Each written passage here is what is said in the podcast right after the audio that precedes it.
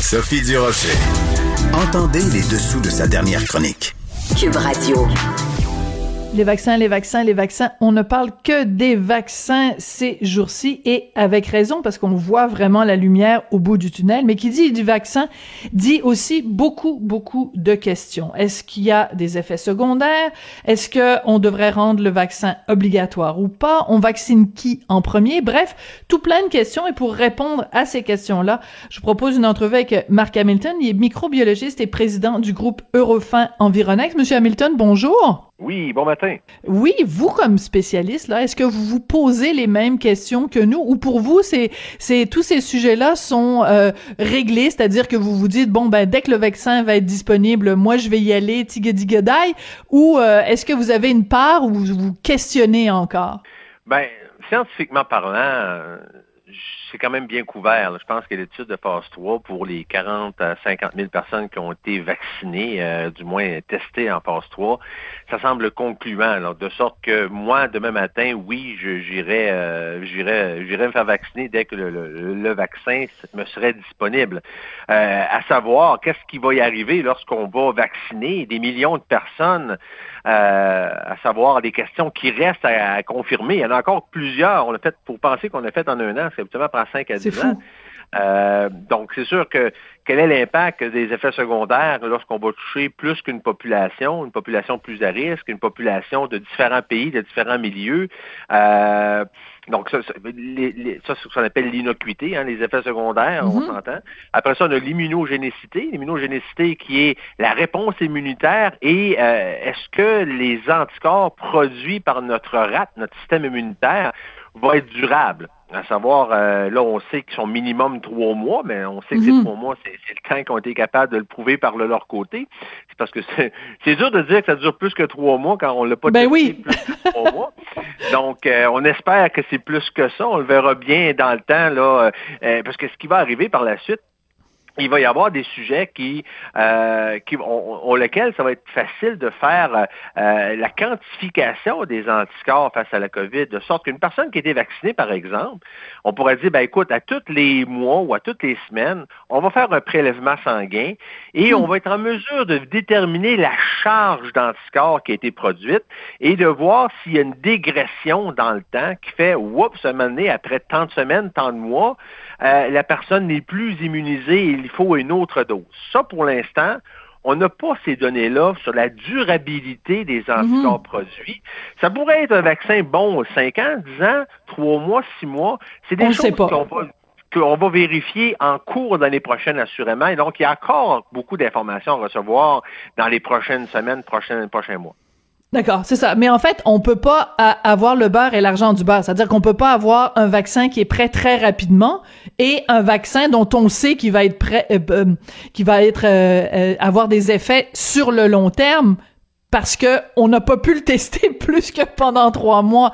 Alors à un moment donné, il faut il faut juste se rendre à l'évidence. Euh, je veux juste attirer votre attention sur euh, un, un, reportage de, de Radio Canada qui, qui, qui, est sorti ce matin. Euh, ils ont fait une analyse et voici ce que révèle leur analyse. Il n'y a aucune preuve d'un lien entre un décès et un vaccin depuis au moins 2012. Chaque année depuis 20 ans, entre 12 et 26 effets secondaires sur 100 000 doses de vaccins sont signalés, avec une tendance marquée à la baisse et plus de 90% des effets signalés sont bénins et n'ont pas nécessité d'hospitalisation. Normalement, ce genre de chiffre-là, ça devrait rassurer tout le monde sur les vaccins. Comment on explique qu'il y a encore des gens, euh, parce que les sondages disent que c'est à peu près, je sais pas, 70% des gens qui seraient prêts à se faire vacciner. Comment on explique qu'il y a encore des gens qui sont réfractaires au vaccin?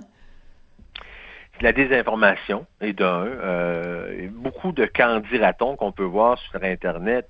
Il, y a des tollés qui disent ben vaccination égale euh, euh, j'ai été paralysé dans le syndrome de Guillain-Barré, c'est temporaire. D'autres vont va va associer la vaccination avec l'autisme. Euh, donc, beaucoup de, de conspirationnistes anti-vaccins vont envoyer des mauvaises nouvelles qui les gens qui s'abreuvent de ça vont dire Hey, je me fais pas vacciner, euh, euh je ne pas vacciner mon enfant, il va devenir autisme, euh, je me fais pas vacciner, il y a quelqu'un dans tel pays qui a été vacciné puis il a été paralysé. Donc, il y a beaucoup de candidatons. Euh, beaucoup d'anecdotes. Ouais. Beaucoup d'anecdotes que les gens croient. C'est ça le problème. La désinformation amène qu'il y a toujours des gens qui qui, qui croient pas. Mais il reste que peu importe le résultat, peu importe les croyances, il y a toujours un minimum de 15% de la population, ça c'est tout, tout sondage confondu, qui sont contre la vaccination point à la ligne, que ce soit bon, que ce soit moins bon. Leur mentalité, c'est j'en veux pas. Euh, et ça, ben, faut vivre avec. Donc, il y en a d'autres qui se basent, les, mhm. indécis se basent sur des sur des, des informations, mais euh, point à la ligne, il y a 15% des gens qui ne prennent aucun médicament ou qui veulent aucun traitement. Mais en même temps, est-ce que c'est si grave que ça? C'est-à-dire que pour assurer une immunité du groupe, on n'a pas besoin qu'il y ait 100% des gens qui soient vaccinés. Fait que le 15% qui est réfractaire au vaccin, c'est pas si grave que ça. L'important, c'est que ce soit pas 100% à réfractaire au vaccin. Donc, le taux qui serait acceptable pour que la population soit en sécurité, ce serait quoi? Quel pourcentage de la population doit être vaccinée pour qu'on puisse dire la COVID est derrière nous? Ben, statistiquement, il nous faut au moins les deux tiers de la population. Les deux tiers, donc environ 66% de la population, surtout les endroits où est-ce que la COVID existe, donc les, hotspots. Donc c'est sûr que demain matin, on a, mettons, 5 euh, millions de vaccins à, distribuer euh, au Canada ou au Québec, peu importe. On a, 700 000 qui vont rentrer supposément là, avant le mois de mars. Euh, il faut se concentrer aux endroits où est-ce que le virus est bien présent dans la communauté. On n'ira pas vacciner les gens, exemple, sur la côte nord, où est-ce qu'ils sont en zone jaune en partant. On va aller vacciner les endroits qui sont les plus à risque maintenant pour faire un impact immédiat pour endiguer le virus. Hmm. Donc, il faut aller chercher deux tiers de la population à risque, la plus exposée en premier temps et tranquillement, ben, on s'étend vers les endroits moins risqués. Donc, à 66 des, de la population vaccinée, ben, en principe, le virus n'a plus suffisamment de hôtes, donc d'êtres humains sains à, à, contaminer, et il disparaît, il disparaît de, de, de, parce qu'il n'y a plus justement assez d'individus non vaccinés, et euh, c'est comme ça qu'on va endiguer la maladie. Bon, alors on espère que ce 66% arrive le plus tôt possible. Vous, êtes-vous un, un, avocat de la vaccination obligatoire ou pas? Est-ce que, est-ce que le fait de rendre la vaccination obligatoire pourrait justement euh, enlever l'envie à des gens d'aller se faire vacciner, alors que si on laisse ça libre, il risque d'y avoir une plus grande adhésion? Vous vous situez où là-dessus? Ah, moi, j'aime plus la liberté. Euh, je pense que les gens aujourd'hui en souffrent terriblement. On sait que de toutes les, vaccinations qu'on a quand on est jeune, on se fait vacciner euh, jeune pour la rougeole, la rubéole, euh, bon, le tétanos, ces choses-là. Ces maladies qui sont derrière nous, les gens sont vaccinés, bon, point la ligne. Mais les, on peut les refuser. On voit, il y a eu des épidémies de rougeole qui ont recommencé parce que les gens refusent la vaccination de rougeole. Bon, ça fait des petits cas isolés, mais ça, on revient à la COVID. Les gens, présentement, là, en souffrent. Les gens en ont plein les, les, les shorts, si on veut, de la COVID.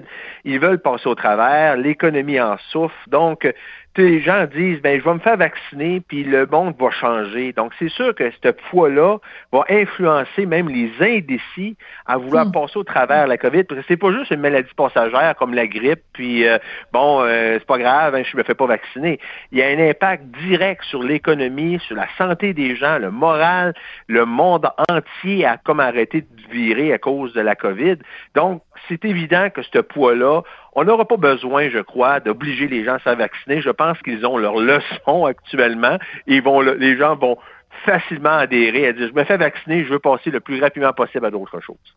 Ouais, donc on n'aura pas besoin de le rendre obligatoire, ça va être plutôt l'inverse. Il va y avoir tellement de gens qui vont vouloir dire donnez-le-moi comme ça, je vais pouvoir retourner à ma vie normale, que on va peut-être avoir un, problème à, la Claude Dubois, là, des gens qui vont au contraire dire ben moi je veux passer devant tout le monde parce que j'y ai droit plus que plus que les autres. Euh, je veux je veux attirer votre attention sur un, un, phénomène assez étrange euh, en France. Bon, je sais qu'on ne vit pas en France, mais c'est intéressant d'observer comment ça se passe euh, dans d'autres pays.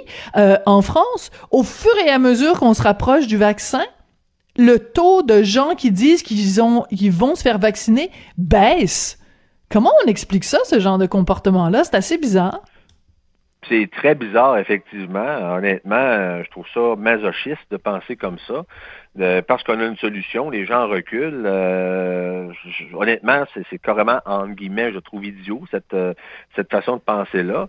On a une solution, on travaille, on gaspille des milliards, ben, gaspille, investit des milliards à, trouver des solutions pour euh, sauver, sauver la planète de ce virus-là. Et les gens reculent quand il y a une solution. Je trouve, je trouve ce comportement-là inadéquat, assurément.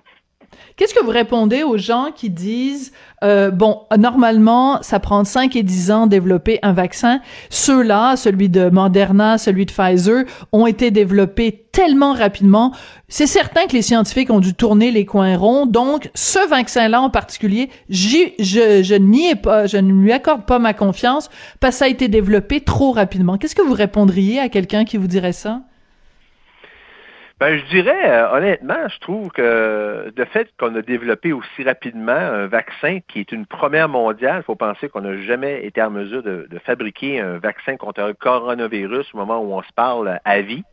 Euh, mhm. Le fait qu'on l'ait développé en moins d'un an, moi, ça me dit que quand on prend 5 à 10 ans à développer un vaccin, il y a des terribles de perte de temps.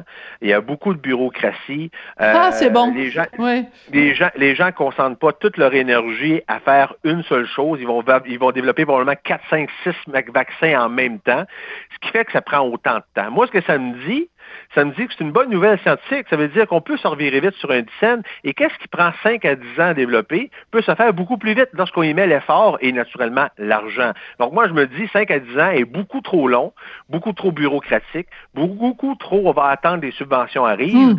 Euh, bon, blablabla. Bla, bla. Puis bien souvent, dans 5 à 10 ans, le vaccin arrivera peut-être même pas parce que le monde a évolué et le vaccin sur lequel on travaille n'est plus à la cote et on perd notre temps. Et caduque. Donc, moi, je le dis, hormis le fait de vérifier l'innocuité et l'immunogénicité dans le temps, ce qu'on a discuté en début d'émission, euh, je trouve que ce bon, bon scientifique-là est génial et c'est une excellente nouvelle et ça dit que ça va tout simplement être ridicule de penser que ça prend 5 à 10 ans de développer un vaccin dans le futur. Mais j'adore la façon dont vous avez reviré les choses. C'est que on dit la normalité, c'est 5-10 ans. Et la normalité, c'est d'en le faire en un an. Vous, vous nous dites, ben dans le fond, la normalité, ce serait que ça se passe rapidement. C'est-à-dire qu'en fait, ce que ça nous a prouvé, c'est qu'il y a plein d'étapes euh, non essentielles et que là, on est allé à l'essentiel. Donc, c'est une leçon pour la suite des choses. Quand on veut développer ce genre euh, de vaccin ou ce genre de médicament, concentrons-nous sur l'essentiel, retroussons-nous les manches, puis on va euh, y arriver. Ça a été drôlement intéressant. Merci beaucoup, euh, Monsieur Hamilton. Donc, euh, je résume. Dès que le, dès que le vaccin va être prêt, qu'on va pouvoir le faire, vous et moi, on va être côte à côte, on va faire la file ensemble pour aller se faire vacciner le plus vite possible pour retourner à notre vie normale. C'est ça que je comprends? Absolument. Vous m'enlevez les mots de la bouche. puis euh, si jamais Claude Dubois s'en vient puis qu'il veut passer devant nous là, passer devant la file, comme il a fait pour le H1N1, on qu'est-ce qu'on fait? On lui fait un petit croche-patte ou on se met à lui chanter euh, fadladlad, fadladlad. et, et je dirais potentiellement parce qu'il est plus vieux que nous, euh, il est peut-être plus à risque, je lui dirais mais passe en avant de moi, mais je serais pas loin derrière. Ah, ça c'est bon. Ça c'est bon, ça tenir compte en effet des euh, des, des, prédispositions et, et en effet euh, l'âge va être un facteur. Merci beaucoup, euh, Monsieur Hamilton. Avec grand plaisir, merci. Marc Hamilton est microbiologiste, président du groupe Eurofin Environex. Rassurez-vous, là, quand je disais de, de donner un petit croche-patte à Claude Dubois, c'était une métaphore. C'est une image. Partez pas en peur calmez-vous. Une petite tisane bio pour finir ce vendredi.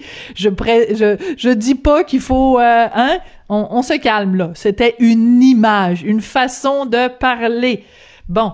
C'est comme ça que se termine l'émission pour aujourd'hui et pour la semaine. Je veux donc remercier Sébastien Laperrière à la mise en onde et à la réalisation. Je veux remercier aussi Hugo Veilleux euh, à la recherche, Luc Fortin qui nous a donné un très bon coup de main cette semaine. Ben merci beaucoup. Profitez de votre fin de semaine. Profitez-en pour réfléchir à ce qu'on va faire à Noël vu qu'on peut pas avoir de rassemblement. Faut mettre l'imagination au pouvoir, j'imagine. Euh, on a demandé aux artistes de se réinventer. On a demandé aux restaurateurs de se réinventer. Ben là, nous-mêmes, va falloir qu'on se réinvente pour le temps des fêtes. Je vous remercie d'avoir été là. pour se retrouve lundi.